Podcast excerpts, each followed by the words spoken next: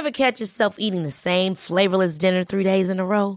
Dreaming of something better? Well, HelloFresh is your guilt-free dream come true, baby. It's me, Kiki Palmer.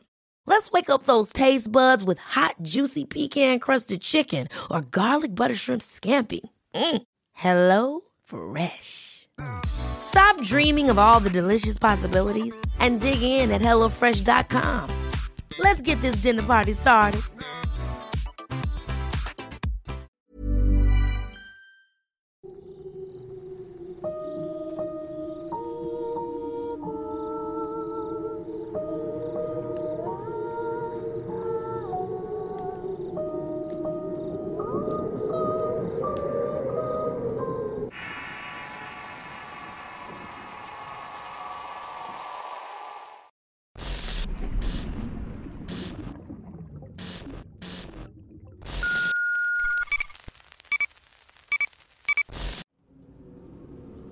El 26 de junio de este año me ocurrió algo que me ha costado largas noches de sueño. Y también tiene que ver con un suceso paranormal que presencié estando en México en el año pasado. Yo tenía una bonita relación con una joven que vive en Villa Cuapa, en la Ciudad de México. Ese día fui con la que era mi pareja a la boda de su hermana sin saber lo que nos esperaba y nos perseguiría para toda la vida. Toda la celebración transcurrió con normalidad. Cuando llegó la noche me ofreció llevarla a ella y a su hermana de vuelta a casa. Era más o menos la una de la madrugada aproximadamente. Nos encontrábamos en camino cuando al subir el puente de vaqueritos mi cuñada nos dice que en el lago hay una mujer agachada. Con preocupación regresé la mirada al camino y le dije que dejaran de verla porque era incorrecto y podía hacernos daño. Tomando mi sugerencia, mi cuñada devolvió la mirada al frente, pero al hacerlo algo desconocido nos hizo parar en seco. Ella volteó hacia atrás viendo cómo la mujer se convertía en una bola de fuego que se desvaneció entre los árboles. Cuando llegamos, su madre nos preguntó qué había sucedido, ya que tenía el semblante pálido y temblaba del miedo. Una vez le contamos a mis suegros, me revelaron una historia más macabra de lo que acabábamos de presenciar. Dijeron que en ese lugar siempre se encontraba uno o varios bebés con marcas de mordidas y sin de sangre en los cuerpos. Cuando tomé mis cosas para irme, el padre de mi novia me sugirió que me quedara, ya que aquella criatura me había olido y era posible que me pasara algo malo. Terminé accediendo a su propuesta sintiendo como el miedo me corría por los huesos. Al pasar el tiempo, mi novia y yo comenzamos a tener problemas y nos separamos. Yo conseguí una oportunidad de trabajo aquí en Francia y me mudé hace poco.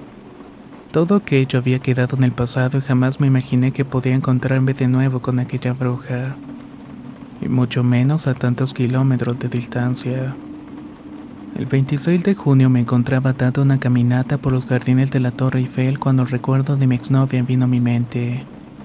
He sabido que por una de sus amigas no ha estado bien y su familia ha tenido muchos problemas de todos los niveles. Mientras iba avanzando tropecé con una anciana de olor nauseabundo. Cuando le pedí disculpas por haberla empujado no fue su olor lo que me desconcertó, sino más bien fue la respuesta que me dio en ese momento. Al mirarme me respondió que no era la primera vez que nos veíamos. Dijo que me recordaba de aquella noche en el lago de Xochimilco. No salió palabra alguna de mi boca y con una sonrisa torcida y sucia se alejó de mí. Desde esa noche no he podido dormir bien. Siento como si algo se apoyara sobre mi cuerpo. Cuando amanece veo arañazos en mis piernas y también en mi espalda. Siento que me vigilan y no puedo caminar tranquilo por ningún sitio. Han sido unos meses muy tormentosos. Incluso al intentar escribir este relato algo misterioso me lo impedía. Se me quemó el cargador y su cortocircuito no enchufe y no conseguía mi laptop a pesar de haberla dejado donde siempre lo hacía. Espero que pronto pueda dormir y dejar de pasar las noches en vela. Uno de mis amigos en México me dijo que mis vacaciones fueran a Veracruz, ya que una de sus tías se dedica a limpiar este tipo de energías. Cuando haga el viaje y sepa que esté sucediendo, espero poder relatarles cómo salí de aquella situación tan agotadora. Porque únicamente lo que estoy buscando es volver a dormir tranquilo.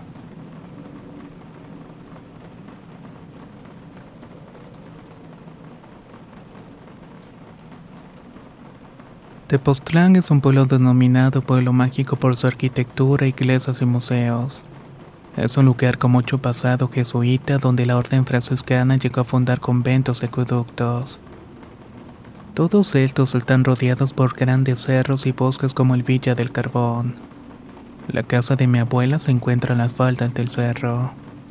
Y por las noches podemos observar con claridad las bolas de fuego que bailan entre sí creando círculos en las peñas de la loma y en la cima del cerro. Todas las noches veíamos aquel extraño fenómeno sin saber sobre qué se trataba realmente. Hasta que una noche en la habitación que me tocaba dormir escuché cómo estaba cayendo algo del cielo. Era como una pelota de hierro que rebotaba desde la azotea. Iba perdiendo fuerza hasta que terminó rodando por toda la recámara. Una vez que dejó de sonar, corrí a despertar a mi madre, pero siempre me decía que ella no escuchaba nada, que simplemente lo estaba imaginando y que me acostara a dormir de nuevo. Ese sonido se convirtió en mi pesadilla personal. Cada madrugada mientras estaba durmiendo me despertaba aquel golpe en seco. Luego la presencia de algo rodando y la peor parte es que nadie más lo escuchaba haciéndome sentir más asustado. No fue hasta cierta noche cuando dos de mis tías se quedaron a dormir en la misma recámara. Ellas escucharon el sonido y confirmaron lo que yo vivía cada madrugada. Pero eso no era lo único que anunciaba la existencia de una presencia extraña fuera de la casa. En otras habitaciones se lograba escuchar la caída de costales en la azotea, pero cada que subíamos a revisar no encontrábamos absolutamente nada pero fue en una noche cuando obtuvimos la última prueba que necesitábamos para comprobar nuestras sospechas. En la madrugada mi abuela escuchó como algo pesado estaba cayendo las láminas de su habitación. Llena de miedo y espantada por el sonido, tomó su suéter y subió con rapidez para ver de qué se trataba. Ahí se encontró con una escena que le dio un escalofrío en todo el cuerpo. Arriba de la casa estaba la vecina agachada despojándose de toda la ropa. Al día de hoy no comprendemos qué fue lo que sucedió aquella noche realmente. Tampoco le hemos podido dar una lógica a dichas actividades paranormales. Pero todo apunta que tiene que ver con seres llamados brujas.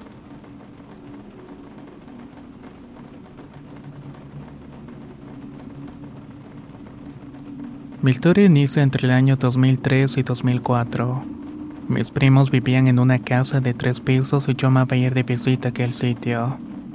Era amplio, espacioso y había muchas habitaciones en las que podíamos jugar. Dos años después de haber habitado, se mudaron de dicha casa y al preguntarles la razón me contaron que dentro sucedían actividades paranormales. Me dijeron que por las noches se escuchaba como si estuvieran corriendo varias personas en la azotea.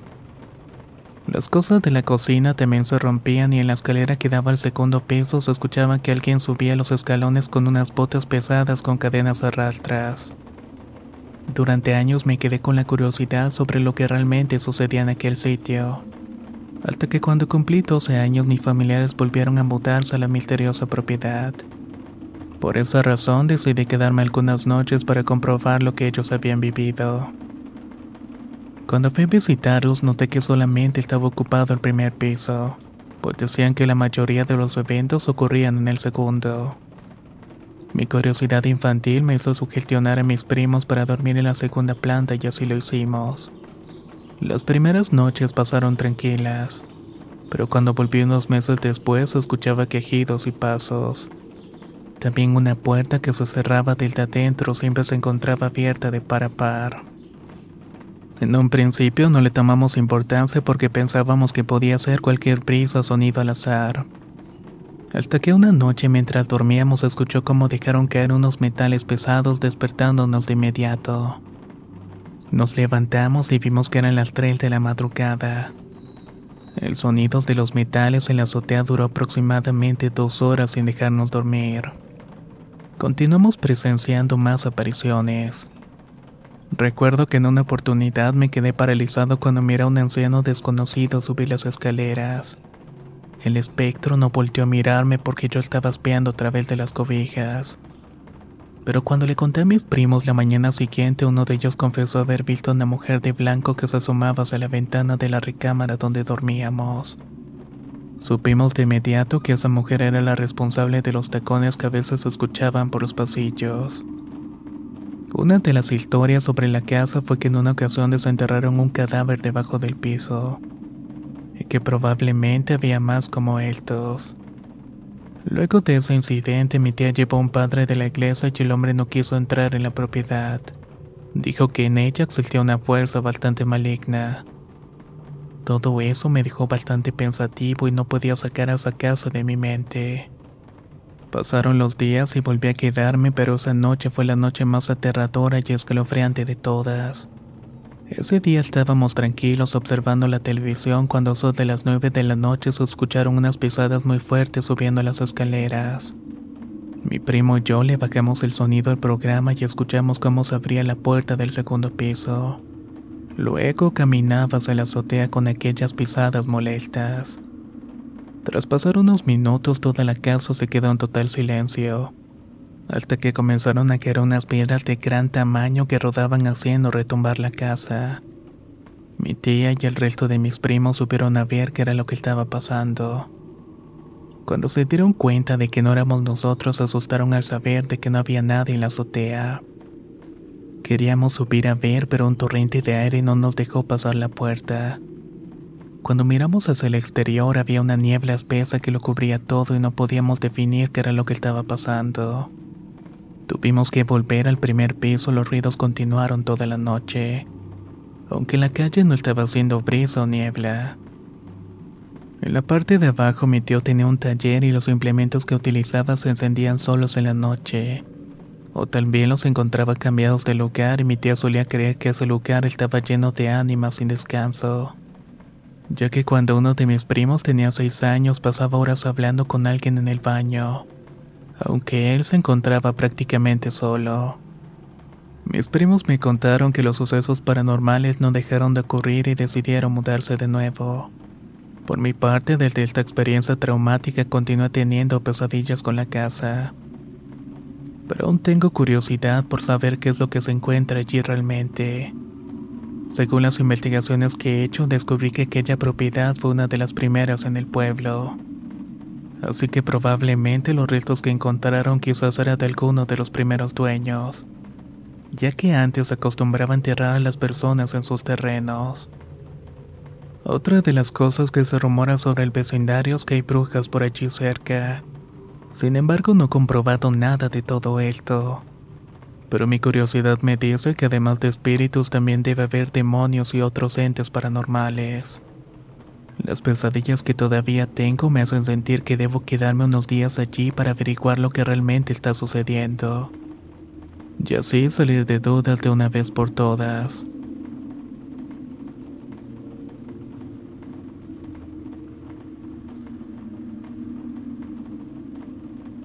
Toda mi vida he tenido encuentros y experiencias aterradoras con brujas. Esto se debe a que mi familia se mantiene una herencia energética llena de dones curativos y premonitorios.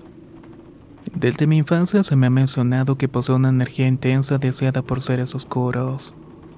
Mi primer encuentro con este tipo de entes ocurrió a la edad de tres años, cuando aún ni siquiera tenía uso de razón. Aunque yo no recuerdo el suceso, la historia se ha relatado durante muchos años dentro de la familia. Ellos aseguran que estuve cerca de ser secuestrada por una criatura escalofriante. Ocurrió un día mientras todos los jóvenes de la familia jugábamos en el patio. De la nada apareció un pájaro de proporciones anormales que imitaba la altura de una persona humana. La criatura se detuvo frente a mí y me terminó observando durante un largo rato. Mis primos y hermanos aseguraban que el pájaro poseía características humanas en la cara. Era como si se tratara de un animal antropomorfo. Yo me quedé hipnotizado observando al animal y comencé a acercarme a este. Mientras tanto, la criatura abría sus gigantes alas para agarrarme cuando estuviera cerca. Mis familiares reaccionaron y empezaron a lanzarle piedras rezando a gritos. Uno de mis primos más grandes rezó la Ave María y le lanzó un crucifijo, haciendo que aquel extraño animal dejara de concentrarse en mí para mirarlos. Yo detuve mi caminata y la criatura se acercó para atacar a mis primos. Pero por suerte los vecinos salieron y todos comenzaron a ahuyentar al ave con rezos y sonidos. Mi familia aprovechó el momento para cubrirme y adentrarme en la casa lo más lejos de aquella criatura. El tiempo pasó y no volví a tener ningún inconveniente del tipo paranormal. Hasta que cumplí los 11 años donde experimenté uno de los peores momentos que recuerdo con escalofríos. Para esas semanas había estado presentando fuertes problemas estomacales. Me levanté con prisa para ir al baño aproximadamente a las 3 de la mañana. Estaba en la casa de mis abuelos y el cuarto de baño daba directamente a un callejón oscuro y tenebroso del complejo de casas de la vecindad. Cuando entré escuché el sonido de unas garras que rasgaban la puerta de madera. Algo dentro de mí sabía lo que estaba sucediendo pero intenté ignorarlo. Cuando salí el ruido se intensificó y me asomé a ver de dónde estaba proviniendo. Solo para encontrarme con los huesos de una mano con sus largos y raquíticos dedos que me llamaban con un gesto. Aterrada corrí a la habitación de mis padres y al acostarme en la cama observé en el techo. Allí estaba el rostro de un ser horrendo como el de un animal mezclado con el de un humano. Este se estaba riendo de una forma macabra. Un grito se escapó de mi pecho despertando a mis padres a quienes les dije que me protegieran porque sabían que ellas estaban allí y venían por mí. El miedo me paralizó y mis padres me preguntaron que dónde las estaba viendo. Cuando les señalé hacia arriba, ellos solo sintieron y me cubrieron hasta que me quedé dormida. Luego de esa traumática experiencia crecí siendo más precavida con respecto a lo que escuchaba y podía ver. Pero a los 18 años de edad, cuando nació mi sobrino, la situación fue empeorando. El nacimiento del bebé nos trajo mucha alegría a todos en la familia. Sin embargo, mi sobrino lloraba con mucha fuerza durante la madrugada. Todas las noches le hacía entre las 12 y la 1 y se despertaba sin poder detener el llanto. Yo sospechaba que podía ser a causa de las brujas por lo que durante un tiempo aproveché de hacer toda la tarea durante la madrugada y me quedaba a su lado calmándolo. Mantuve esa rutina durante siete largos meses hasta que fue bautizado. Pero el horror no terminó y el bebé lloraba todas las noches despertando a los vecinos. Lo más extraño es que nadie en la familia podía escucharlo. Mi madre me explicó que ella lo escuchaba y cuando intentaba levantarse no podía. Decía que sentía como una parálisis del sueño. Las noches de llanto dejaron de ocurrir, pero algo extraño sucedió cuando acompañé a mi madre a visitar a un señor que maneja el tema de las curaciones. Yo me quedé afuera esperando que ella terminara la sesión, cuando de pronto sentí una mirada muy pesada a mis espaldas. Cuando volteé observé a un hombre parado unos metros lejos de mí que se acercó con paso lento. No le presté atención, pues asumí que también tenía cita con el curandero. Pero mayor fue mi sorpresa cuando aquel hombre me dijo que yo era la luz que no los había permitido acercarse al bebé. Extrañada por sus palabras, le pregunté si estaba hablando conmigo, a lo que esta persona respondió que yo era la de la luz. Le pedí que dejara de hablarme y me dijo que tenía gallas, y que si decidía entrar en ese mundo me convertiría en un obstáculo para ellos y él no iba a permitir que eso sucediera. No tenía miedo de sus amenazas y en ese instante mi madre salió preguntando con quién estaba hablando, ya que aquel hombre que había visto no se encontraba allí. Aunque le dije a mi madre que no significó nada, un recuerdo al pie de la letra las palabras que me dijo. Y una cosa que jamás podré olvidar será su rostro. Este se mantiene bien guardado en mi memoria.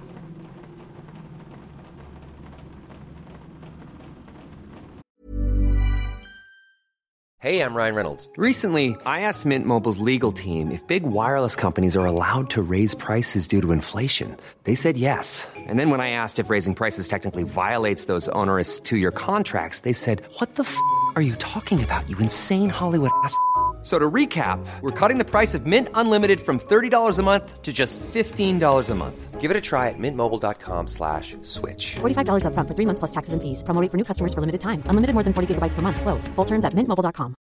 If you're looking for plump lips that last, you need to know about Juvederm lip fillers. With Juvederm Volbella XC and Juvederm Ultra XC, your lip look, whether it's subtle or bold, can last up to one full year with optimal treatment and no additional maintenance. Find a licensed specialist and see if it's right for you at juvederm.com today. That's J U V E D E R M.com. Add fullness to lips in adults over 21 with Juvederm Volbella XC or Juvederm Ultra XC. Do not use if you have severe allergies or a history of severe allergic reactions, or if you're allergic to lidocaine or the proteins used in Juvederm. Tell your doctor if you have a history of scarring or taking medicines that decrease the body's immune response or that can prolong bleeding. Common side effects include injection site redness, swelling, pain, tenderness, firmness, lumps, bumps, bruising, discoloration, or itching. As with all fillers, there's a rare risk of unintentional injection into a blood vessel, which can cause vision abnormalities, blindness, stroke, temporary scabs, or scarring. For full important safety information, visit juvederm.com.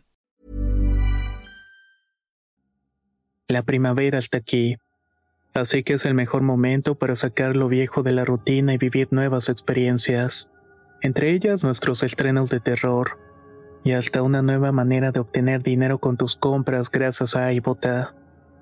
iBota es una app que puedes descargar totalmente gratis y que te da la mayor cantidad de dinero en efectivo en cientos de artículos y marcas.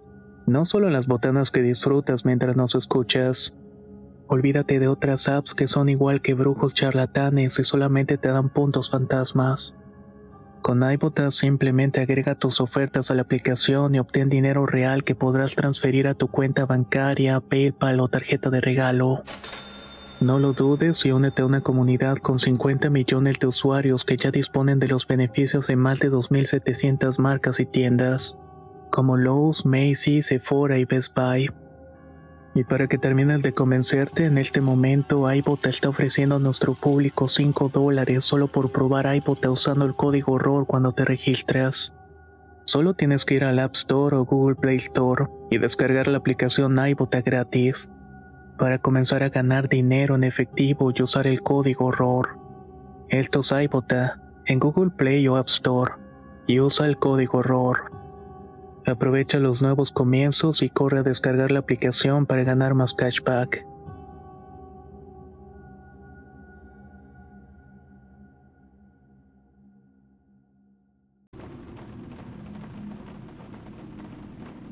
La historia que voy a relatarles a continuación es uno de los sucesos más extraños que he experimentado en toda la vida. Y también es uno que marcó a toda la comunidad en donde sucedió. Aquí en Nicaragua es común que las brujas se conviertan en animales y monstruos para atacar o molestar a sus enemigos. Con este antecedente debo contar que cuando era niño mi familia y yo vivimos en una comunidad humilde y pequeña. La mayor parte del terreno estaba deshabitado y se habían dejado crecer mucha vegetación. Esto hacía imposible observar hacia dentro de los matorrales. Existían rumores de que nuestra vecina mantenía amistad con un hombre que vendía tamales alterados con sustancias extrañas y brujería. Y cierta noche, aproximadamente a las 10, me encontraba en el patio y escuché un ruido cercano a la entrada de la casa. Decidí asomarme y pude observar cómo mi vecina salió con misterio en dirección a la vivienda de aquel extraño hombre. En ese momento no le presté atención, pero desde que nuestra vecina inició su amistad, también empezaron a suceder eventos extraños en la casa. Por ejemplo, el cerco de púas que dividía su terreno del nuestro se movía con intensidad.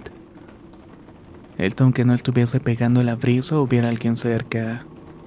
En las noches se escuchaba como si algo rasgara la metálica división con unas largas y punzantes garras, de tal manera que producía un tormentoso sonido. Su casa estaba sola la mayor parte del tiempo. Nuestra vecina salía a trabajar desde muy temprano y volvía muy entrada la noche. Pero durante su ausencia siempre se escuchaban ruidos dentro de la propiedad. También se lograban ver luces que se apagaban y prendían aunque no hubiera nadie dentro. De un día para otro, la mujer se enemistó con el hombre que presumía era brujo y dejó de visitarlo. Desde ese momento en nuestra línea de casos se comenzó a ver un gran animal con aspecto de simio. Era del tamaño de un adulto promedio y acechaba por todos los patios. Fueron muchas las personas que vieron aquella bestia y también muchos los que fueron atacados por esta. Una tarde, cuando apenas el sol se estaba ocultando, mi hermana menor se encontraba metiendo las gallinas. El corral estaba ubicado al lado del cerco que nos dividía de la casa de lado. Una vez que terminó con su labor, mi hermana fue a lavarse las manos y cuando escuchó de pronto cómo la estaban llamando con un ceseo. Cuando volteó, gritó horrorizada al ver a una mona de ojos brillantes asomándose desde el otro terreno. Todos acudimos a su encuentro y la encontramos llorando del miedo mientras nos contaba lo que había pasado. Les confieso que por mi parte sentí el ambiente muy tenso como si faltara aire en el lugar. Me llené de valor y me terminé acercando hasta la verja para alumbrar el oscuro patio de la vecina. Pero no logré encontrar nada además de un gran árbol tupido donde la luz de mi linterna no podía llegar. La vegetación me pareció sospechosa desde los rumores de que la mona estaba acechando las casas. Y luego de lo sucedido con mi hermana comprobé mis inquietudes de que eso estaba viviendo allí. Otra de las personas del vecindario que sufrió un ataque del escarofriante animal fue la hermana de una vecina que vivía a tres casas de la nuestra.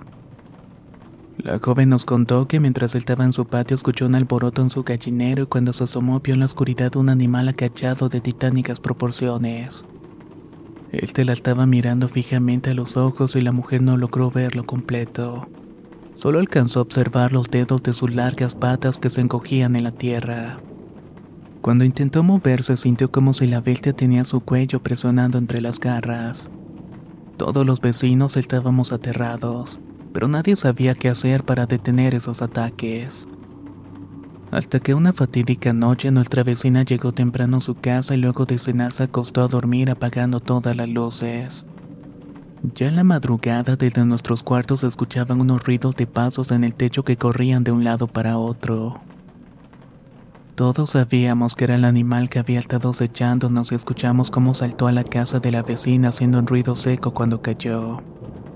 No pasó mucho tiempo cuando del techo continuo vino un sonido chirriante y los gritos desgarradores de la vecina, los cuales terminaron despertando a toda la comunidad. Cuando salimos vimos como el tejado de su vivienda tenía un hueco enorme y la mujer salió con el cuerpo lleno de rasguños y sangre. Estaba gritando muy alterada que había herido a la mona.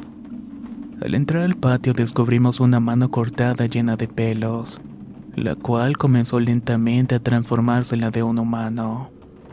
Estaba de alguna manera tratando de detener el sangrado.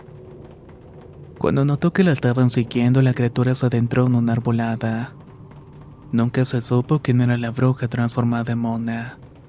El extraño hombre con el que la vecina había entablado una amistad negó estar relacionado con los ataques. Su mano se encontraba en perfecto estado por lo que no pudo ser este. Sin embargo, se marchó del pueblo luego de varias amenazas. Cuando los vecinos entraron a la casa encontraron fotos de las casas que habían sido acechadas, poniendo en duda las palabras que había dicho antes de irse. La última cosa extraña que yo presencié sucedió cuando yo estaba acostado en mi cama viendo el celular. Eran las cinco y media de la tarde mientras mi madre estaba preparando la cena. De repente volteé mi cara hacia la ventana y vi una bola de fuego que se detuvo de pronto. Asustado llamé a mi madre y el fuego se alejó a gran velocidad a la arbolada en la que la bruja de aquel día había intentado huir. Cuando le conté a mi familia nadie me creyó a pesar de todo el horror que habíamos vivido juntos. Pero yo sé lo que vi y sostengo que existen muchas más amenazas escondidas entre nosotros. Así que será mejor que tengan mucho cuidado.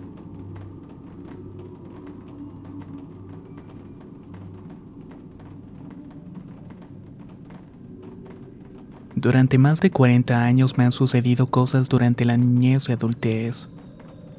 Luego de escuchar los relatos del canal puedo entender mejor sobre la naturaleza paranormal que tienen e intento ser más precavido de ahora en adelante. Soy de Puerto Rico y desde muy pequeño he visto brujas, demonios, espíritus, duendes y nahuales. En mi país natal las personas suelen ser más escépticas con respecto a estos temas y hay quienes dicen que son puras mentiras. pero yo sé perfectamente que son reales y ahora mismo podría estar uno cerca tuyo, merodeando tu vecindario o en tu patio esperando que salgas. En esta oportunidad quiero contarles el historial de mi familia con estas criaturas y el origen que me persigan. Para esto debo relatar muchos años atrás, incluso antes de que naciera mi madre en la época de mis bisabuelos. Mi abuela materna solía contarme historias de los acontecimientos a mis familiares, los cuales terminan enlazándose todos en un mismo punto. Todo inició con mi bisabuelo, un hombre bien parecido y respetado en su pueblo. Este se casó con su pareja estando muy jóvenes los dos, alianza que dio como resultado una familia bastante grande. Un día mi bisabuelo salió a la finca del vecino porque necesitaba pasto para su vaca. Era una actividad común ya que ellos eran grandes amigos y siempre le permitían rondar su terreno para alimentar a su animal. Ese día salió muy tarde y la noche ya había caído, por lo cual se encontró en una silenciosa oscuridad mientras pastaba. De repente la vaca comenzó a moverse intranquila y mi bisabuelo pensó que podía haber alguien en la salida. Por esta razón comenzó a caminar para investigar, sorprendiéndose al notar que aunque tenía un buen rato caminando no llegaba hasta la entrada. Confundido, continuó avanzando sin lograrlo, hasta que escuchó la voz de una mujer que lo estaba llamando. Un escalofrío le recorrió el cuerpo pues la voz femenina no le pertenecía a ninguna de sus hijas ni a su esposa. Volvieron a llamarlo y la luz de la luna llena brilló con mayor intensidad, revelando de esta manera la figura de una mujer sin ropa trepada en un árbol de tamarindo. La criatura lo incitó para que dejara a su familia y huyera con ella, prometiéndole que lo convertiría en el hombre más rico y afortunado del pueblo. Con tono molesto, mi abuelo se negó las insinuaciones de la mujer y le dijo que jamás iría con una bruja. La criatura se molestó y le juró que jamás iba a salir de ese monte. Luego de esto desapareció ante sus propios ojos. Mi bisabuelo pasó toda la noche caminando sin descansar. Sentía que si se dormía aquella bruja le haría algo. Cuando salieron los primeros rayos del sol se sintió aliviado para darse cuenta que aún seguía a pocos metros de la entrada.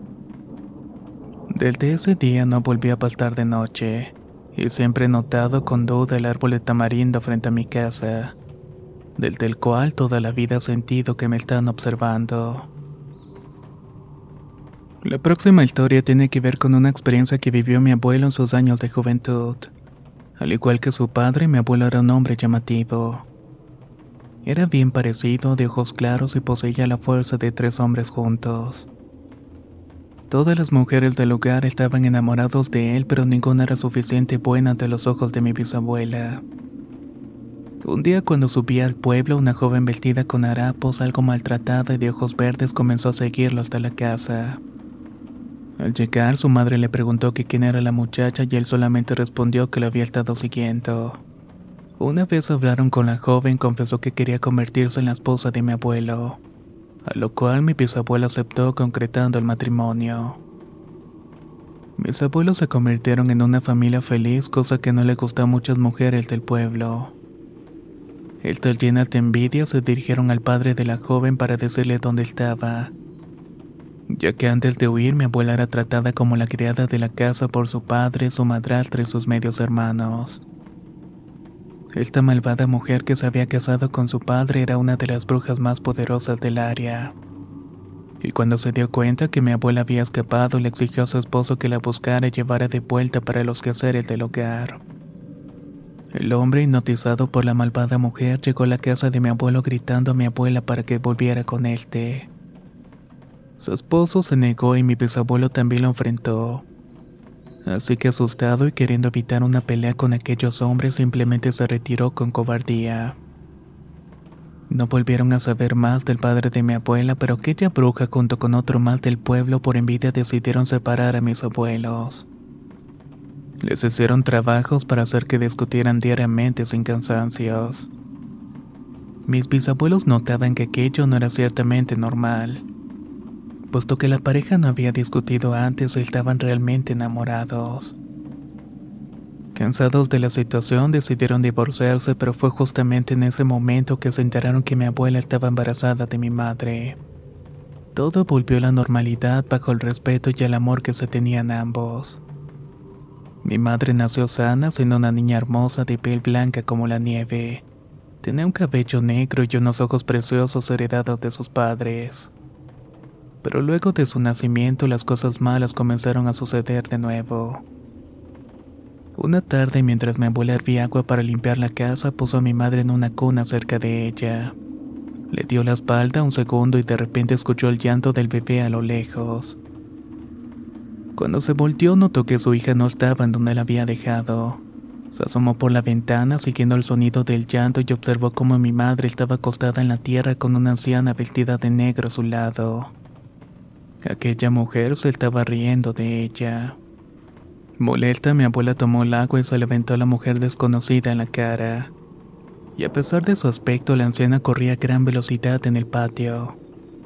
Estaba gritando y maldiciendo su caminar. Mi abuela levantó su bebé observando que aquella bruja le había lanzado un hormiguero y estaba llena de heridas. Pasaron algunos años de paz hasta que nació el hermano de mi madre con muchos problemas de salud. Con el paso del tiempo he pensado que quizás tiene que ver con algún trabajo o brujas arrebatándole las energías. A fin de cuentas, mi madre creció para convertirse en una mujer muy solicitada, ya que tenía pretendientes queriéndose casar con ella. Pero solo mi padre logró conquistarla y se casaron convirtiéndose en un matrimonio bastante feliz. Por desgracia, la expareja de mi padre estaba iniciando la brujería para ese entonces y vaya que no estaba feliz de que lo hubieran dejado por mi madre. La noche de boda de mis padres, mis abuelos volvieron a sus discusiones absurdas y todo empeoró de nuevo. Hasta que mi madre dio la noticia de que estaba embarazada de mí y todo se aplacó. Cuando estaba pequeño, los vecinos del barrio me contaban que hubo una bruja que juró que mi abuelo sería de ella a toda costa. Por lo que para mi mala fortuna tenía dos brujas que deseaban que yo dejara de existir. En cierta ocasión, mi madre embarazada de mí se encontraba en un velorio de un familiar y mientras estaba distraída a su espalda apareció la bruja obsesionada con mi padre. Tocó su vientre diciéndole que estaba muy grande mientras lo acariciaba. En vista de que mi madre no cree en nada de eso, no pensó que sería nada malo.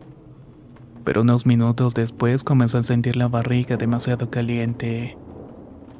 Tenía un dolor agudo y mis tías comenzaron a orar por ella y logró salir de ese episodio tan traumático. Pero desafortunadamente el trabajo ya estaba hecho. El día de mi nacimiento el médico notó que mi posición no era la adecuada. Me encontraba volteado y era imposible sacarme. Mi madre y yo estábamos a punto de perder la vida por lo que decidieron hacer una cesárea y cuando el médico me sacó tuvo que contener un grito de horror al encontrarme con el cordón umbilical enredado en el cuello. Tuve fortuna que esto no logró asfixiarme, pero el médico le aseguró a mi madre que mi cráneo quedaría deforme y tendría retraso. Gracias a Dios nada de esto sucedió. Mi cabeza tomó su forma original dejándome únicamente una pequeña deformidad de mi cráneo. En términos generales, crecí siendo un niño saludable y con notas sobresalientes en el colegio.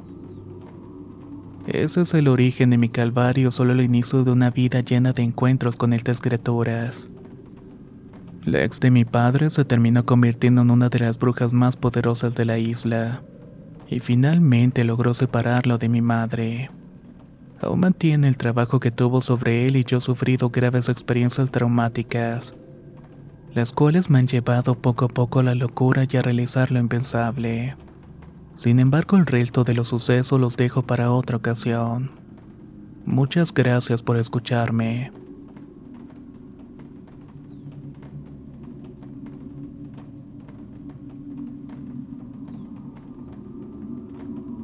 Mi nombre es Jean Paul y en la actualidad vivo en Estados Unidos pero la historia que les voy a contar me sucedió hace mucho tiempo cuando aún residía en mi país natal, Colombia.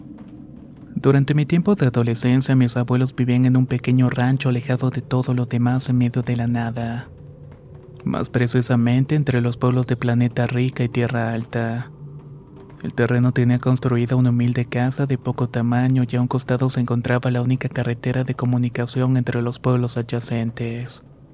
La mayor ventaja de esta ubicación era la tranquilidad del silencio y el amplio espacio que teníamos para jugar. Sin embargo, la casa más cercana se encontraba a 9 kilómetros aproximadamente, por lo que nos manteníamos incomunicados la mayor parte del tiempo. Unas vacaciones mi madre nos llevó a mis primos a mí que vivíamos en la ciudad a pasar tiempo en la casa del campo.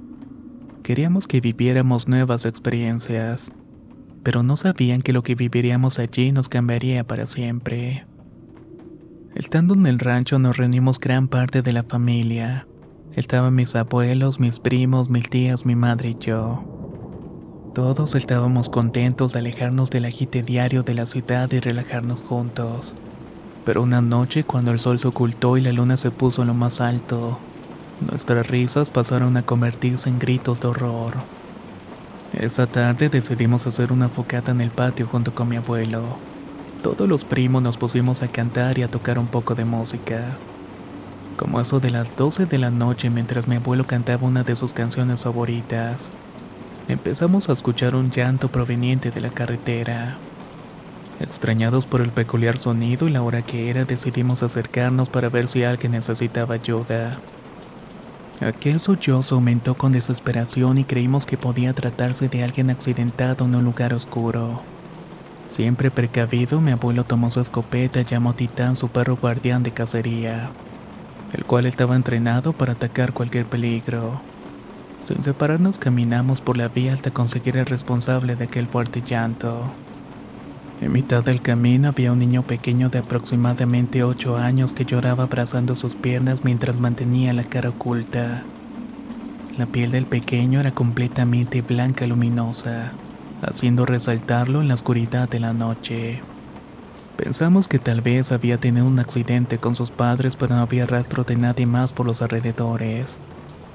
Como no encontramos señal de sus familiares, mi abuelo se le acercó con cautela para preguntarle si estaba bien pero el niño continuaba llorando sin dar una respuesta. Al cabo de unos segundos mi abuelo volvió a hacerle la misma pregunta. Al no obtener respuesta se le acercó lo suficiente para colocar su mano en el hombro del pequeño haciéndolo voltear, dejándonos congelados en el acto al ver que no se trataba de un niño. Era una criatura espeluznante de cara demoníaca color blanca, sus ojos eran negros como el carbón y su sonrisa anómala estaba llena de colmillos que se asomaban en su boca. Mi abuelo se apartó y la cabeza del lente comenzó a crecer como si se estuviera inflando, soltando una sonrisa tenebrosa que nos hizo correr a todos de vuelta a la casa. Al entrar cerramos todas las puertas mientras procesábamos lo que acababa de suceder. Algunos llorábamos y otros perdieron el habla, pero mi abuelo siempre se mantuvo serio. No mostraba ningún tipo de miedo o sorpresa, contándonos que todo aquello era culpa de las brujas que vivían allí cerca. Luego de esa ocasión todo volvió a la normalidad y con el tiempo olvidamos lo ocurrido. Una noche mientras todos dormían plácidamente dentro de la casa comenzamos a escuchar silbidos en los alrededores. Eran pasadas las 12 de la madrugada y todo se encontraba completamente oscuro. El sonido era agudo y penetrante haciéndonos imposible conciliar el sueño. Al preguntarle a mi madre sobre qué era ese sonido tan fuerte, me respondió que se trataba de una bruja. Sorprendido, me acerqué más a ella porque hasta ese día no creía en esas historias fueran ciertas. Mi mamá intentó calmarme diciendo que mientras no saliéramos todo estaría bien y que intentara dormir de nuevo. Pero el ruido cada vez era más fuerte y era imposible ignorarlo. Todos comenzaron a despertarse y mi abuelo nos dijo que no hiciéramos ruido que nadie saliera. Las horas pasaron y el sonido se mantenía intenso atormentando nuestros oídos. Fue entonces cuando se escuchó un ruido seco en el patio de la casa como si algo se hubiese caído desde el techo. Todos hicimos caso a las instrucciones y nadie salió temiendo la gran fuerza oscura que se encontraba afuera. En algún momento el sonido cayó y todos pudimos dormir de nuevo. Al día siguiente pudimos observar el techo del patio destruido en el suelo. Era como si algo lo hubiera tumbado con su peso y al remover los escombros encontramos que el piso estaba quemado. aunque nunca logramos saber el por qué. En esa oportunidad nos salvamos y yo comencé a creer en esos seres malignos que rondaban en los pueblos y bosques. Pero la suerte nos duraría poco cuando un día uno de mis primos se fue a la casa de su amigo a jugar fútbol. Como era el mayor de nosotros, se fue solo y mis abuelos le advirtieron que no dejara que le cayera la noche, ya que se le podría aparecer una bruja en el camino. Él solo se burló de ellos y les dijo que sí que si se aparecía una intentaría conquistarla y se fue riendo.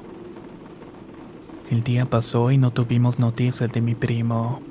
Todos nos preparamos para buscarlo y mi abuelo tomó su arma, llamó a su perro e iniciamos la búsqueda.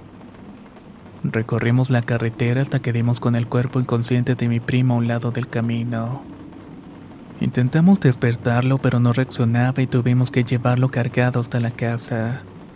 No fue sino hasta la mañana siguiente que despertó y pudo relatarnos su historia. Dice que el tiempo se le pasó mientras estaba jugando y se regresó cuando ya estaba oscuro. Cuando venía a mitad del camino observó una criatura grande completamente oscura que se desplazaba a gran velocidad por el monte. Intentó acelerar el paso para llegar más rápido pero fue interceptado por aquello que nunca le vio la forma. Luego de eso recuerda que se despertó en la casa sin saber qué más había sucedido. Cuando terminó de contar la historia, mi abuelo le aseguró que se trataba de una bruja que se le había aparecido por burlarse de ellas. El tiempo transcurrió y mi primo mayor comenzó a tener una actitud bastante extraña. Se convirtió en una persona agresiva y no hablaba y solamente se quedaba con la mirada perdida en un solo punto. Todos estábamos muy preocupados por su comportamiento, y todo empeoró cuando su madre falleció de un paro cardíaco. Al velorio asistió una sabia mujer del pueblo a la que mis abuelos le tenían mucha confianza. Cuando ellos le contaron la situación, la mujer recomendó que dejaran a mi primo encerrado con el cuerpo sin vida de su madre, que esto de alguna manera iba a disminuir la agresividad del muchacho. Hicieron lo que les dijo la mujer y vaya que funcionó. Dejó de tener la actitud perturbadora, pero no volvió a ser el mismo. Una tarde desapareció y salimos a buscarlo y lo encontramos en el mismo lugar donde lo habíamos hallado inconscientemente. Por desgracia había sido demasiado tarde. Nunca supimos qué le pasó, pero de lo que sí puedo dar testimonio es que en el espacio donde lo encontramos, había un círculo negro alrededor donde nunca más volvió a crecer vegetación. Y como dije, todo este evento vaya que nos marcó para siempre.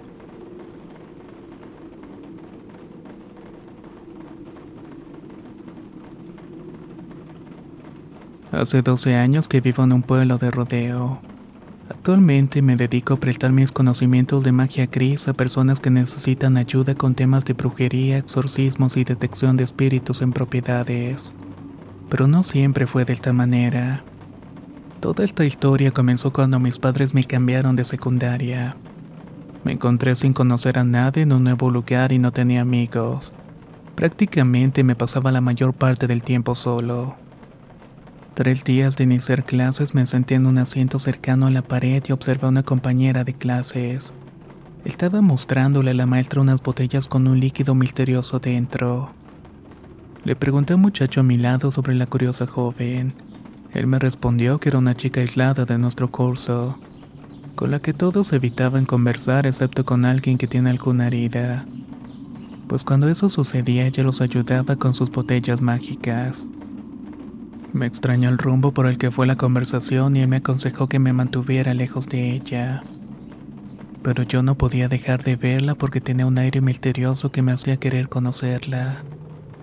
Una semana después me encontraba una noche en mi casa haciendo la tarea. Decidí salir a dar un paseo al parque para despejar un poco la mente. Esa fue la segunda oportunidad de la que observé a mi compañera de clases. Me extrañó encontrarla en un lugar tan solitario a altas horas de la noche, por lo que caminé en su misma dirección por si necesitaba ayuda con algo.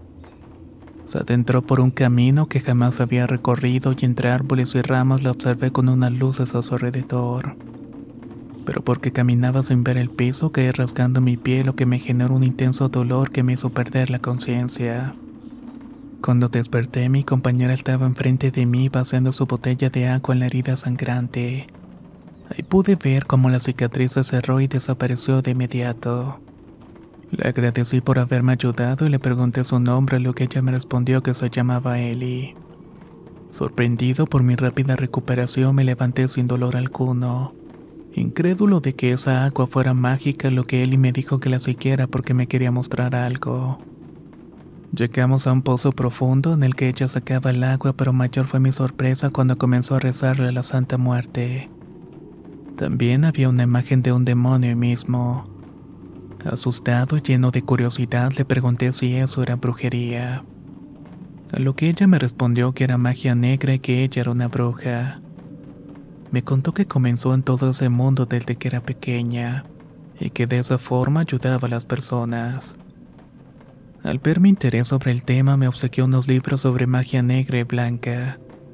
El desde entonces que la estudio con detenimiento hasta el día de hoy. Actualmente él es reconocida en el pueblo por ayudar a las personas con la brujería.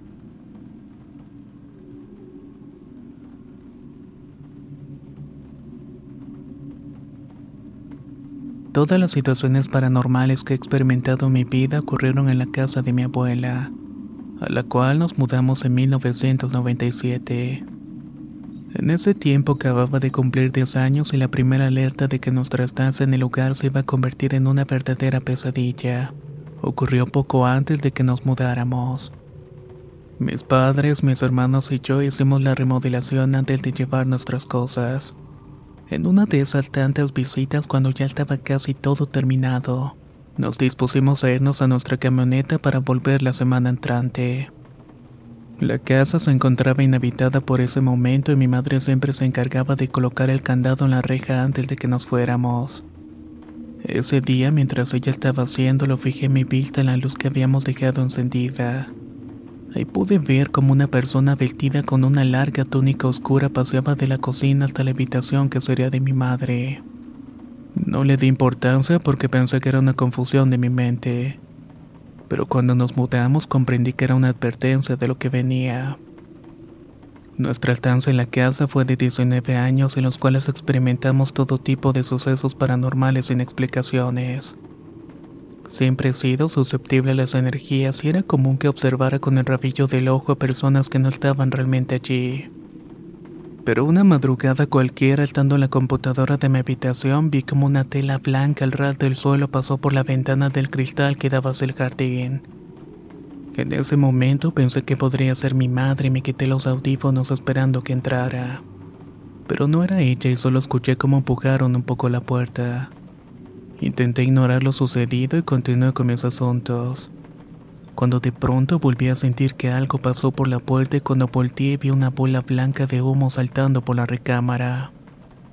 Esta cosa saltó hacia mí y observé que tenía un rostro de ojos rasgados y grises. El humo me atravesó y me quedé en estado de shock sin comprender lo que había sucedido. Unos días luego de ese suceso comenzaron a pasar cosas más extrañas en mi cuarto. Nunca encontraba las cosas donde las había dejado y escuchaba como se abrían el cajón del mueble que era muy pesado para una persona adulta. En otra oportunidad, mientras dormía, creí que mi hermano era el que estaba moviéndolo. Pero cuando le pregunté qué quería y volteé no había nadie. Solo se encontraba el cajón abierto. Luego de dos semanas decidí cambiar el mueble de lugar y lo coloqué a un lado de la cama. El ruido se hizo presente y cansada por no saber de qué se trataba abrí los ojos. Ahí pude observar cómo la gaveta se estaba moviendo sola sin ninguna dificultad. No aguanté y lancé un grito de terror y corrí inmediatamente donde mi madre para contarle todo lo que había pasado. En ese entonces era adicta a pasar las madrugadas en la computadora, por lo que una ocasión terminé de utilizarla bastante entrada la noche. Caminé al baño y pasó a un lado de donde poníamos la ropa sucia y vi un gran bulto negro. Pero cuando enfoqué la vista ya no podía ver nada. Decidí no tomar la importancia y continué con mi rutina cuando a los segundos se escuchó la voz de una niña tarareando una canción. La piel se me puso de gallina y salí corriendo a la habitación de mis padres para pasar la noche. No sé a qué se debía, pero en ese caso sucedían muchas actividades paranormales desde fantasmas hasta duendes, brujas y hadas. Una mañana mientras estábamos desayunando observé a mi perra labrador en el jardín siguiendo movimiento con su cabeza. Cuando fijé bien la vista vi que se trataba de dos pequeños seres de aproximadamente 15 centímetros. Estaban cubiertos con hojas y se movían por todo el jardín. Con asombro pude detallar que tenían piernas y brazos humanos pero a menor escala. Entre los encuentros que asumo se trataron de brujas sucedió en una madrugada y me despertaron los ladridos de todos los perros del vecindario. También incluida mi perra que dormía en la habitación conmigo. Esta estaba gruñendo con fuerza hacia la puerta del jardín. Para ese entonces mi mamá dormía conmigo y yo comencé a sentirme incómoda, ya que recordé que los perros ven cosas que los humanos no pueden. Nerviosa y asustada le grité a mi perra para que se callara pero no dejaba de gruñir. Mi madre me había escuchado y me mandó a hacer silencio y me puse a rezar. Hice la oración de San Miguel Arcángel y cuando estaba a la mitad de la plegaria se escucharon unos gritos desgarradores de una mujer. Ambas saltamos aterradas de la cama y el grito se volvió a escuchar en la oscuridad de la noche. Mi mamá decidió quedarse despierta mientras yo dormía y el sonido se repitió en varias ocasiones más durante la madrugada. Lo curioso de esto es que para ese entonces corría el año 2005. San Pedro Garza García era el municipio más seguro de México, así que no era posible que se tratara de algún crimen que se estaba cometiendo. Noches posteriores todos mis hermanos salieron y mi madre se había acostado temprano mientras yo permanecía despierta. En eso escuché como abrían la puerta de los armarios de la habitación de mis hermanos. Con curiosidad me asomé a ver qué sucedía, pero no había nada. Al regresar el sonido se produjo nuevamente, así que decidí asomarme a la habitación por el jardín. Pero pasaron 15 minutos y nada sucedió, así que me fui a dormir. La madrugada siguiente escuché como si mi madre me estuviera llamando por mi nombre. Pero como estaba viendo la televisión le pregunté en voz alta qué quería. No obtuve respuesta y me volvió a llamar cinco minutos después y le respondí nuevamente. Pero esta no me dijo nada más, así que irritada me levanté hacia donde ella estaba y llegué en poco tiempo, solo para ver cómo una mano cerraba la puerta de la cocina. Creyendo que era mi madre, la seguí y al entrar veo una tela blanca al ras del piso moviéndose con fuerza. Solamente que cuando encendí la luz no había nadie revisé por todos lados y estaba vacío. Asustada me fui a la habitación de mi madre y la encontré durmiendo. Así que con prisa me devolví a mi recámara y al llegar escuché un golpe seco. Era como si algo hubiera caído dentro de la casa pero nunca supe qué fue. Años después hubo una temporada donde se estaba con la luz apagada en el cuarto se veían bultos negros moviéndose en la oscuridad. Así que decidí dormir con el televisor encendido todas las noches. Lo hacía con el volumen bajo y en una oportunidad luego de bajar el volumen al aparato, Escuché como unas garras rasguñaban mi cama por debajo. Pensé que se trataban de los gatos de la casa, aunque me pareció extraño, ya que dormía con mis perritas y los hubieran sacado ladridos. Me asomé para echarlos yo misma, pero no había nada. Nuevamente me acomodé para dormir, pero el sonido persistió aunque decidí ignorarlo. Fue como en ese momento sentí que la cama se hundió a mis pies como si alguien se hubiera sentado. Asustada recogí mis piernas temiendo de que fuera algo normal e intenté pensar que era producto de mi imaginación. Hasta que de un momento a otro sentí como se hundió la parte del colchón que estaba enfrente de mi cara y escuché una risa de mujer dentro del cuarto. Como acto de defensa lancé la almohada hacia donde escuché provenía la risa y salí corriendo donde mi madre. Pero como estaba durmiendo decidí no despertarla e irme de nuevo a la recámara. Cuando entré subí todo el volumen del televisor para no volver a escuchar a la criatura. Tiempo después me enteré que mi cuñada se quedó a dormir un día en mi habitación y le pasó lo mismo. También se le sentaron en la cama y había escuchado unas risas. Todo lo experimentado en aquella casa marcó mi sensibilidad espiritual de por vida.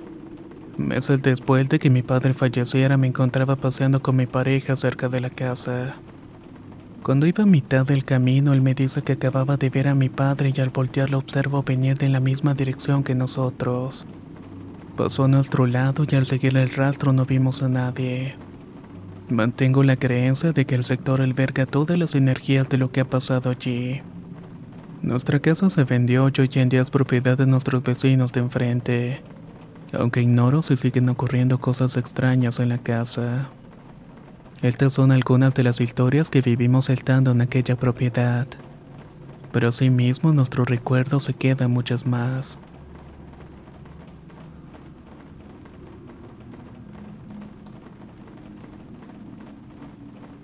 La historia que voy a contar fue la lección que aprendí que continuó sucediendo a una de mis amigas. Yo nací con la habilidad de sentir y ver cosas, así como las intenciones de las personas y si estas son buenas o malas. Hace tres años entablé una amistad con una muchacha y todo marchaba realmente bien, hasta que descubrí que su madre era una bruja. La primera vez que visité su casa sentí una energía pesada y me costaba respirar. Era como si la casa tuviera ojos en todos lados. Intenté no prestarle atención, pero fue inevitable vivir la hostilidad del lugar cuando decidimos hacer una reunión las dos y me quedé en el sitio. Cuando la noche apagaron todas las luces sentí una desesperación que no me dejaba dormir. Con miedo me levanté a cerrar la puerta, pero cuando lo intenté la puerta no encajaba con el marco. Esta se abría como si algo no quería dejar que se cerrara. La mañana siguiente, al preparar el desayuno, tomé el azúcar para darle un buen sabor.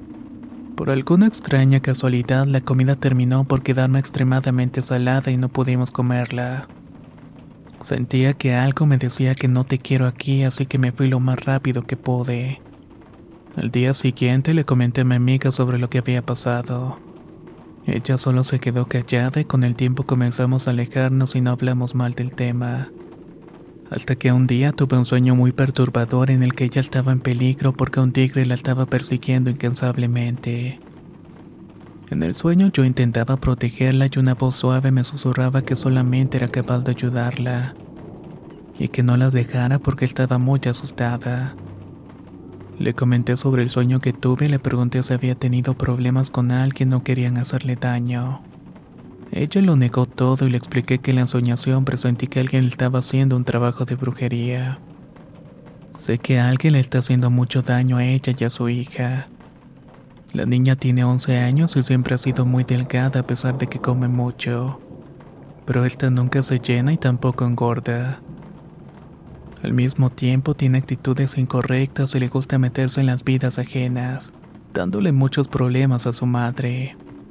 Ella dice que una voz en su cabeza la obliga a hacerlo y que tiene sueños con criaturas extrañas. En una oportunidad me hizo un dibujo y al investigar la morfología encontré que eran demonios. Por mucho que quiera ayudarla, su abuela es una bruja muy poderosa y es peligroso que me entrometa. Ya que aunque confío plenamente en Dios, sé que las brujas son capaces de cosas bajas y macabras. Hasta el día de hoy mi amiga no ha podido ser feliz con nadie.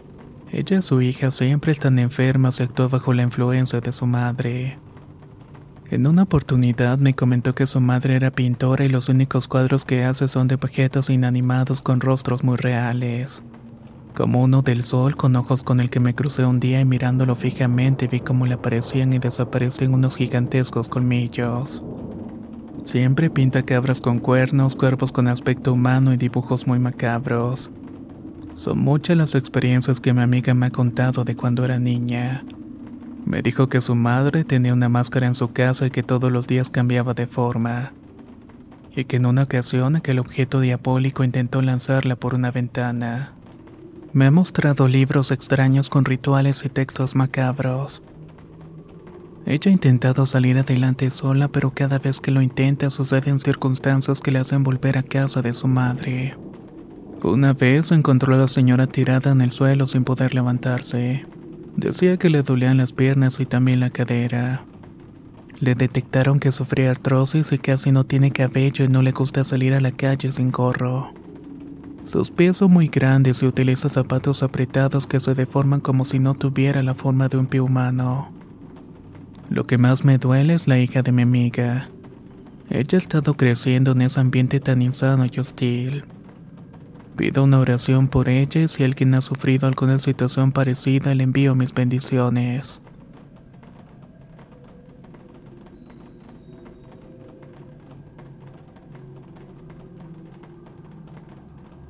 He decidido mantener el anonimato porque cuando te suceden este tipo de cosas en un entorno de mentalidad cerrada, es difícil sobrellevarlo porque aseguro que te señalarán de loco mentiroso.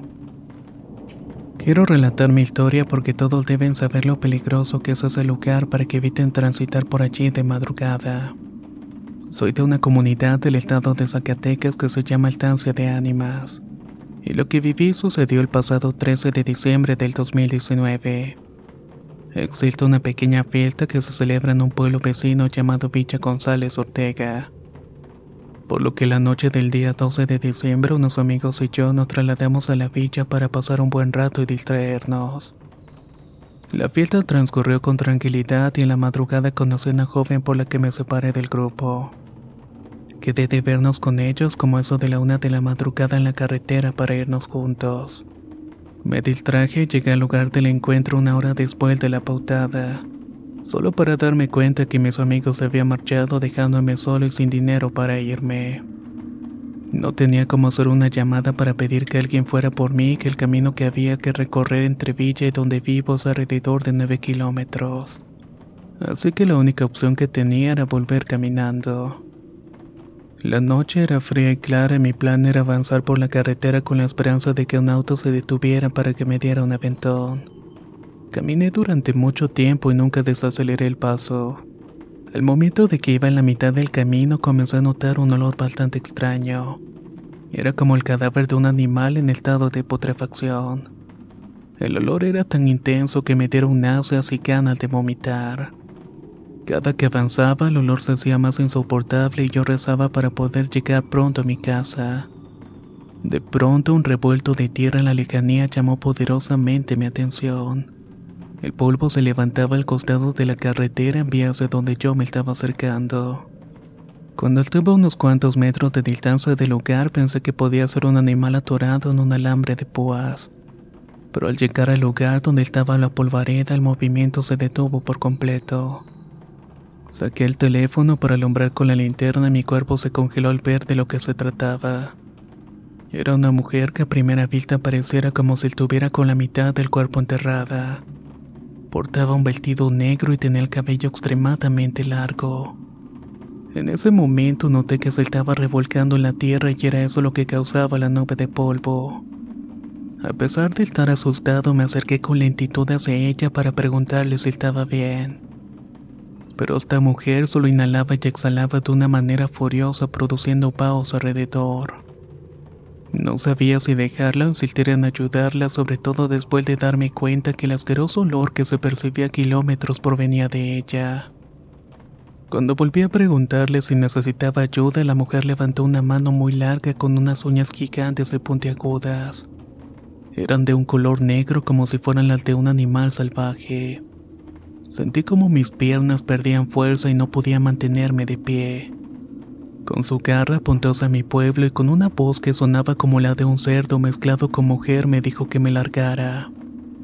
Asustado retomé mi camino a la carretera y comencé a correr del miedo. No sé cuánto tiempo mantuve el ritmo porque no paré sino hasta que el cansancio me detuvo. Para ese momento ya había llegado al lugar al que llamamos el guardaganado. Ahí me detuve un poco para tomar aire.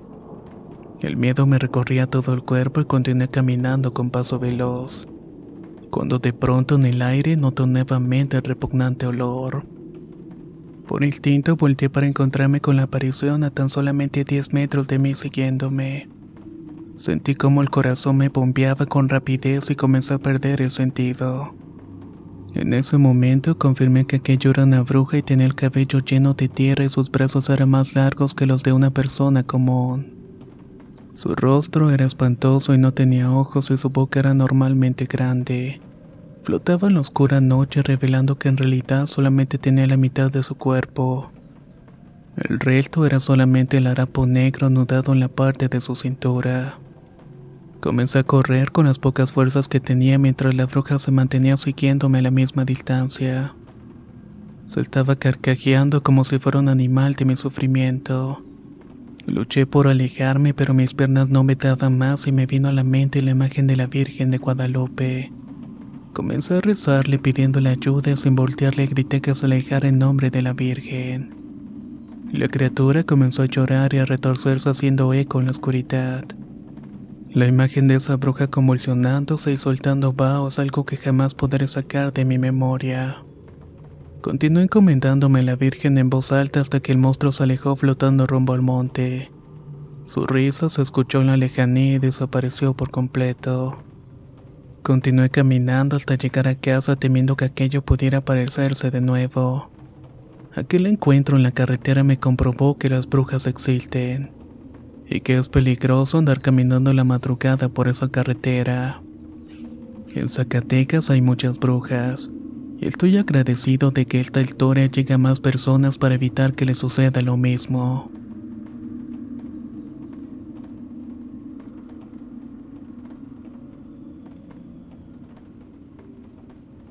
Desde muy pequeño el tema paranormal me ha llamado la atención. Mi madre siempre me contaba historias de su infancia sobre encuentro con este tipo de seres y sucesos pero hace seis años pude comprobar con mis propios ojos que hay algo más en este mundo que habita entre nosotros. Corría el mes de octubre del 2014 cuando una noche tuve una terrible discusión con mis padres. Esto debido a que andaba en malos pasos. Ellos se enteraron de que mi situación estaba empeorando y charlaron conmigo para evitar que eso pasara mayores. Me mantuve callado durante toda la conversación hasta la hora en que ambos estaban dormidos. En la oscuridad de la fría noche salí de la casa molesto sin avisarles nada. Ahí me encaminé a la casa de mi amigo Saúl que lo conocía desde pequeño. Y él fue el que me había alentado para continuar con esa vida insana. Sin tener a dónde ir, entonces acudí con él para encontrarme. Saúl no vivía con su familia y lo encontré en el lugar donde pasaba la mayoría del tiempo. Al gritar su nombre vino a mi encuentro y le expliqué la situación por la que estaba pasando. Sin pensarlo dos veces me ofreció irme a vivir con él y se despidió del grupo con el que estaba para conducirme a la casa. Durante el camino noté que nos alejamos mucho del centro. Pasamos un canal de aguas negras que me asustó por su aspecto de barranco. Ignoré mis sentimientos y seguimos caminando durante un largo rato. Cuando le pregunté a Saúl si faltaba mucho camino, me dijo que ya estábamos cerca pero que el lugar no era una gran casa ni tenía ningún tipo de lujo. Vivía con un hombre con problemas de alcohol y era como estar solo la mayor parte del tiempo. En ese momento recordé una historia de mi madre que me contó sobre que las brujas siempre molestaban a las personas de mala bebida. La piel se me puso de gallina pensando aquello y observando el lugar en el cual me iba a quedar. Era una casa en mal estado y había basura por todos lados. Al entrar observé a un hombre mayor con apariencia descuidada con las uñas y barba larga. Saúl me lo presentó como Don Chuy y le indicó que ahora yo viviría allí. Sin embargo, el hombre estaba tan tomado que ni siquiera me prestó atención. Mi amigo y yo conversamos sobre lo que me había pasado y lo asustado que estaba de que me internaran en algún sitio. Al entrar la madrugada, Don Chuy se acercó para mí a pedirme unas monedas. Le acerqué algunas que tenía y dijo que saldría rápidamente antes de que las brujas llegaran. Su expresión y tono de voz me dio un escalofrío que me recorrió todo el cuerpo poniéndome la piel de gallina. Al rato el hombre llegó y se sentó con tranquilidad advirtiéndome que no saliera porque las brujas están por llegar y que si me veía me podría ir bastante mal. Con una risa burlona le dije que no se preocupara por mí que estaría bien pero la duda se mantenía en mi mente y me hizo preguntarle si realmente había brujas en ese sitio. Bebiendo de su botella me contestó que lo mejor era ir con cuidado, porque en varias ocasiones cuando estaba solo ellas intentaban llevárselo a rastras. Al ver el miedo con el que me estaba hablando sobre el tema comenzó a sentirme asustado pero le quité la importancia por el momento. Los días pasaron y en una ocasión quiso salir en la madrugada. Recordé lo que Don Chuy había dicho, pero nuevamente le resté importancia. Me acerqué a la puerta y el hombre me detuvo antes de salir y me dijo que no lo hiciera porque ellas ya estaban afuera. Sin hacer caso de las advertencias salí a la cochera encontrándome con un silencio sepulcral. Se sentía una fría brisa que me erizó todo el cuerpo y cuando intenté continuar avanzando volteé hacia un callejón topándome con una anciana que portaba una capa oscura. Mi encuentro con aquella criatura me dejó sin habla y me congelé sobre mis pasos. No podía escapar de ella, asomó una mano decrépita para tomarme. Ahí pude observar que era como la de un pájaro arrugada y con unas uñas muy largas. El cuerpo se me llenó de un hormigueo intenso y ella volteó la cara con lentitud para mirarme a los ojos. Ver su rostro fue como ver a un demonio mismo. No sé de dónde saqué la fuerza suficiente para correr hacia la casa a punto de perder la conciencia. Cuando entré, Saúl me preguntó qué había pasado y no podía contestarle del miedo. A lo que don Chuy respondió que habían sido las brujas. En ese momento el viejo sacó una bolsa con polvos y dibujó una cruz con ellos en la puerta de la entrada, y con un Cristo en la mano comenzó a decir groserías para alejarlas. Don Chuy nos aseguró que ellas no entrarían a la casa y colocó círculos de sal y canela alrededor de las camas. Esa noche no pude dormir pensando en la aparición que había visto. Sentía que seguían afuera esperando y riéndose y platicando con otras iguales a ella. Ha sido el miedo más grande que he experimentado en toda mi vida. Luego de seis años aún no puedo olvidar su cara. También comencé a un lugar donde me ayudan a superar el camino por el cual me estaba yendo en esa época. Comprobé por mí mismo que lo que decía mi madre era cierto, y que solo si se hacen las cosas bien te va a ir bien en la vida.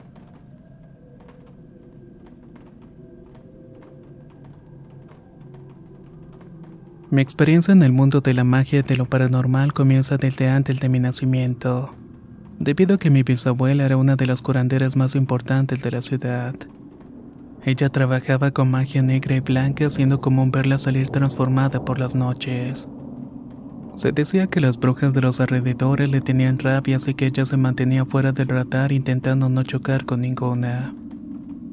Creo que el don que tengo fue heredado por mi familia y mi primera experiencia con este mundo me sucedió cuando tenía 15 años. En ese momento cursaba la preparatoria y un día antes de Semana Santa vi un suceso aterrador como a eso de las 3.20 de la madrugada. Me encontraba durmiendo en mi cama cuando sentí como si alguien se sentó en mi espalda. Mis conocimientos sobre el tema eran bastante extensos, pero nunca había vivido nada en carne propia. Luego de eso la cama se hundió y no pude moverme más. Mi garganta se congeló y no tenía control de ninguna de mis extremidades. Lo único que podía hacer era mover mis ojos. Sentí un gran peso sobre mi cuerpo que me apretaba contra el colchón y unos segundos después la cara de una persona rozó la mía. Estaba consumida por el miedo sintiendo cómo mi cuerpo se quedaba sin energía hasta quedarme dormida de nuevo pero en un rato después escuché que me estaban gritando, ayúdame, ayúdame a encontrar a Eric. Yo no conocía a nadie con ese nombre. Cuando lo escuché sentí que me desvanecía seguido de ser empujada fuera de mi cama. Cuando reaccioné salí corriendo al cuarto de mis padres y el día siguiente fuimos a visitar a la abuela. Ella no era curandera pero tenía conocimiento sobre todo ese mundo y hacía trabajos para la familia. Mi abuela barrió durante una semana porque decía que había un mal en la casa. Lo último que me dijo es que tenía que ser fuerte ya que estos seres perciben a las personas que irradian una luz genuina y que probablemente vendrían por mí. Pasó el tiempo y me sentía tranquila porque ya no volvió a suceder lo mismo. Pero esa fecha se quedó marcada en mi mente y cuando se cumplió el año me daba miedo que se repitiera el evento. Esa noche no tuve la misma aparición, pero soñé que estaba en un cuarto completamente oscuro. La puerta era de un rojo chillante y tenía una rejilla en la parte superior. Ahí pude observar que me estaba atormentando era un hombre de cabello largo que me pedía que le ayudara y abriera la puerta. Antes de abrirla me desperté frente a mí en mi habitación, pero estaba aquel pobre hombre pidiéndome ayuda. En ese momento caí desmayada del susto y no recuerdo más de lo sucedido. Sigo sin entender de qué se trataba y mi abuela dice que tal vez heredé los dones de mi bisabuela para hacer viajes astrales. Y que de esa forma el ente pudo tener contacto conmigo. Sin embargo, todavía no tengo respuesta de quién es ese hombre.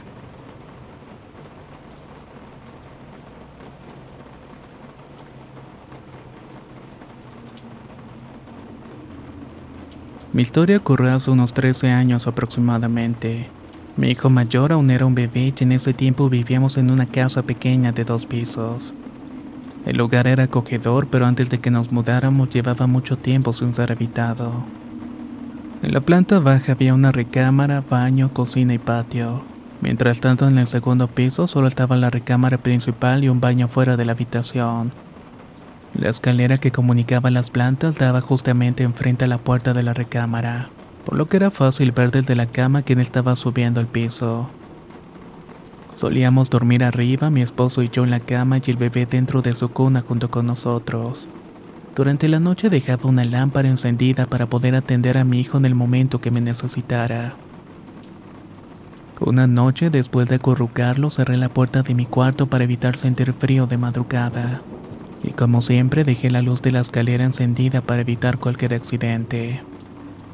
Encendí la televisión y me quedé dormida de inmediato.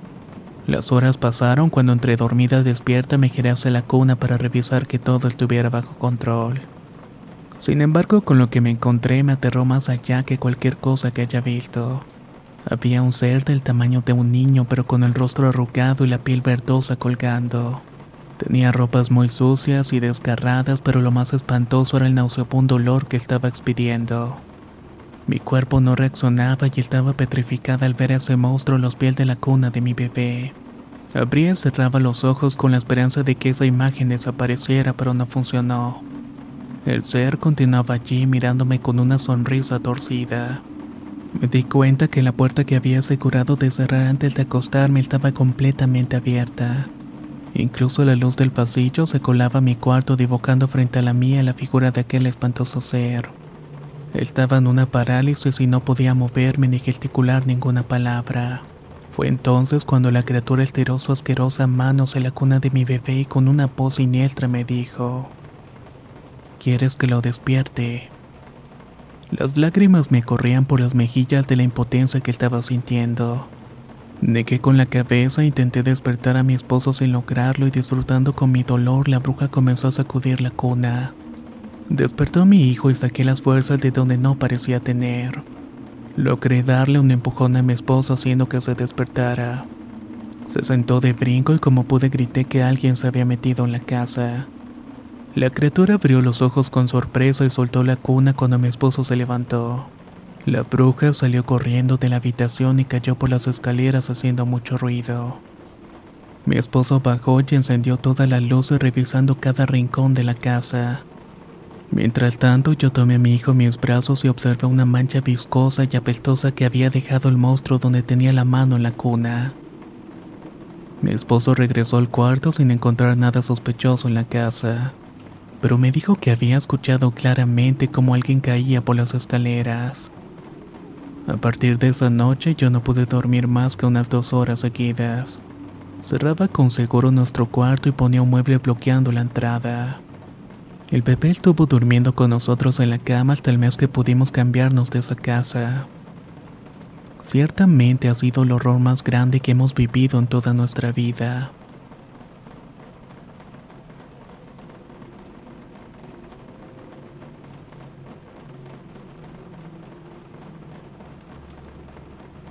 Esto me sucedió cuando tenía 20 años. Mi primo y yo nos quedamos conversando esta tarde en la sala de la casa. Cuando nos dimos cuenta el reloj marcaba las 3 de la madrugada. Pero en vista de que ya teníamos rato despiertos decidimos continuar hablando un poco más. De pronto se escuchó el sonido de unos tacones que bajaban del techo al pavimento. En ese momento nos quedamos callados pues en la alcaldía Magdalena Contreras existe un rumor uno que dice que si escuchas unos tacones o un pavo no salgas pues se trata de una bruja. A sabiendo de esto nos dio curiosidad descubrir si lo que decían era cierto, así que salimos a ver qué era lo que habíamos escuchado. Una vez que llegamos al patio vimos en la casa del vecino la silueta de una mujer con el rostro muy extraño, su espalda estaba jorobada. Ambos nos asustamos pues justamente en la tarde mi primo me había comentado que en esa casa había un bebé. A veces cuando nace un bebé en la alcaldía las brujas aparecen, ya que hay un bosque cercano donde de día es utilizado por los habitantes para la recreación. Pero en las noches se cuenta que si te asomas por las ventanas se pueden ver bolas de fuego volando entre los árboles. dando una idea perfecta de los seres que habitan en ese sitio. Nuestros cuerpos se quedaron congelados por el miedo de comprobar que los relatos eran ciertos. Estábamos viendo cómo la bruja intentaba meterse por la ventana. Después de unos minutos sin poder movernos sonó un golpe en el patio trasero. Era como un puño que pegó contra el piso y el sonido nos ayudó a reaccionar de inmediato. Cuando salimos corriendo al parecer llamamos la atención de aquella criatura, pues al entrar escuchamos cómo se rasgaban la puerta con unas uñas largas y que se reían desde fuera. Nos escondimos debajo de las sábanas pero tenemos una extraña sensación de que nos estaban observando. Los segundos pasaron muy lentamente después de varias horas de saber que la bruja estaba fuera, escuchamos cómo subía lentamente y se marchaba dejándonos en paz. Al día siguiente los vecinos comentaron que habían escuchado y visto a la bruja la noche anterior y que probablemente venía por el bebé del vecino. Nos quedamos sin palabra por lo vivido y aquel día no fue una casualidad. La criatura no pudo llevarse al bebé quizás por nuestra curiosidad que la hizo distraerse, pero eso también nos pudo haber costado caro. Mi recomendación es que si escuchas algún sonido extraño que no es común nos asomen porque podrían no correr con tanta suerte como nosotros, y tal vez no puedan tener la oportunidad para contarlo.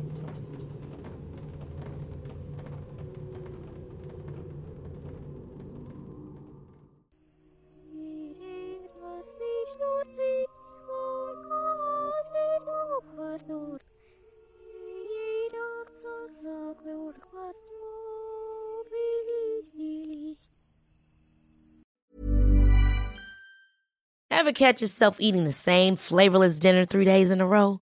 Dreaming of something better? Well, HelloFresh is your guilt-free dream come true, baby. It's me, Kiki Palmer. Let's wake up those taste buds with hot, juicy pecan-crusted chicken or garlic butter shrimp scampi. Mm. Hello Fresh. Stop dreaming of all the delicious possibilities and dig in at HelloFresh.com. Let's get this dinner party started. If you're looking for plump lips that last, you need to know about Juvederm lip fillers. With Juvederm Volbella XC and Juvederm Ultra XC, your lip look, whether it's subtle or bold, can last up to one full year with optimal treatment and no additional maintenance. Find a licensed specialist and see if it's right for you at juvederm.com today. That's J U V E D E R M.com. Add fullness to lips in adults over 21 with Juvederm Volbella XC or Juvederm Ultra XC. Do not use if you have severe allergies or a history of severe allergic reactions, or if you're allergic to lidocaine or the proteins used in Juvederm. Tell your doctor if you have a history of scarring or taking medicines that decrease the body's immune response or that can prolong bleeding. Common side effects include injection site redness, swelling, pain, tenderness, firmness, lumps, bumps, bruising, discoloration, or itching. As with all fillers, there's a rare risk of unintentional injection into a blood vessel, which can cause vision abnormalities, blindness, stroke, temporary scabs, or scarring. For full important safety information, visit juvederm.com.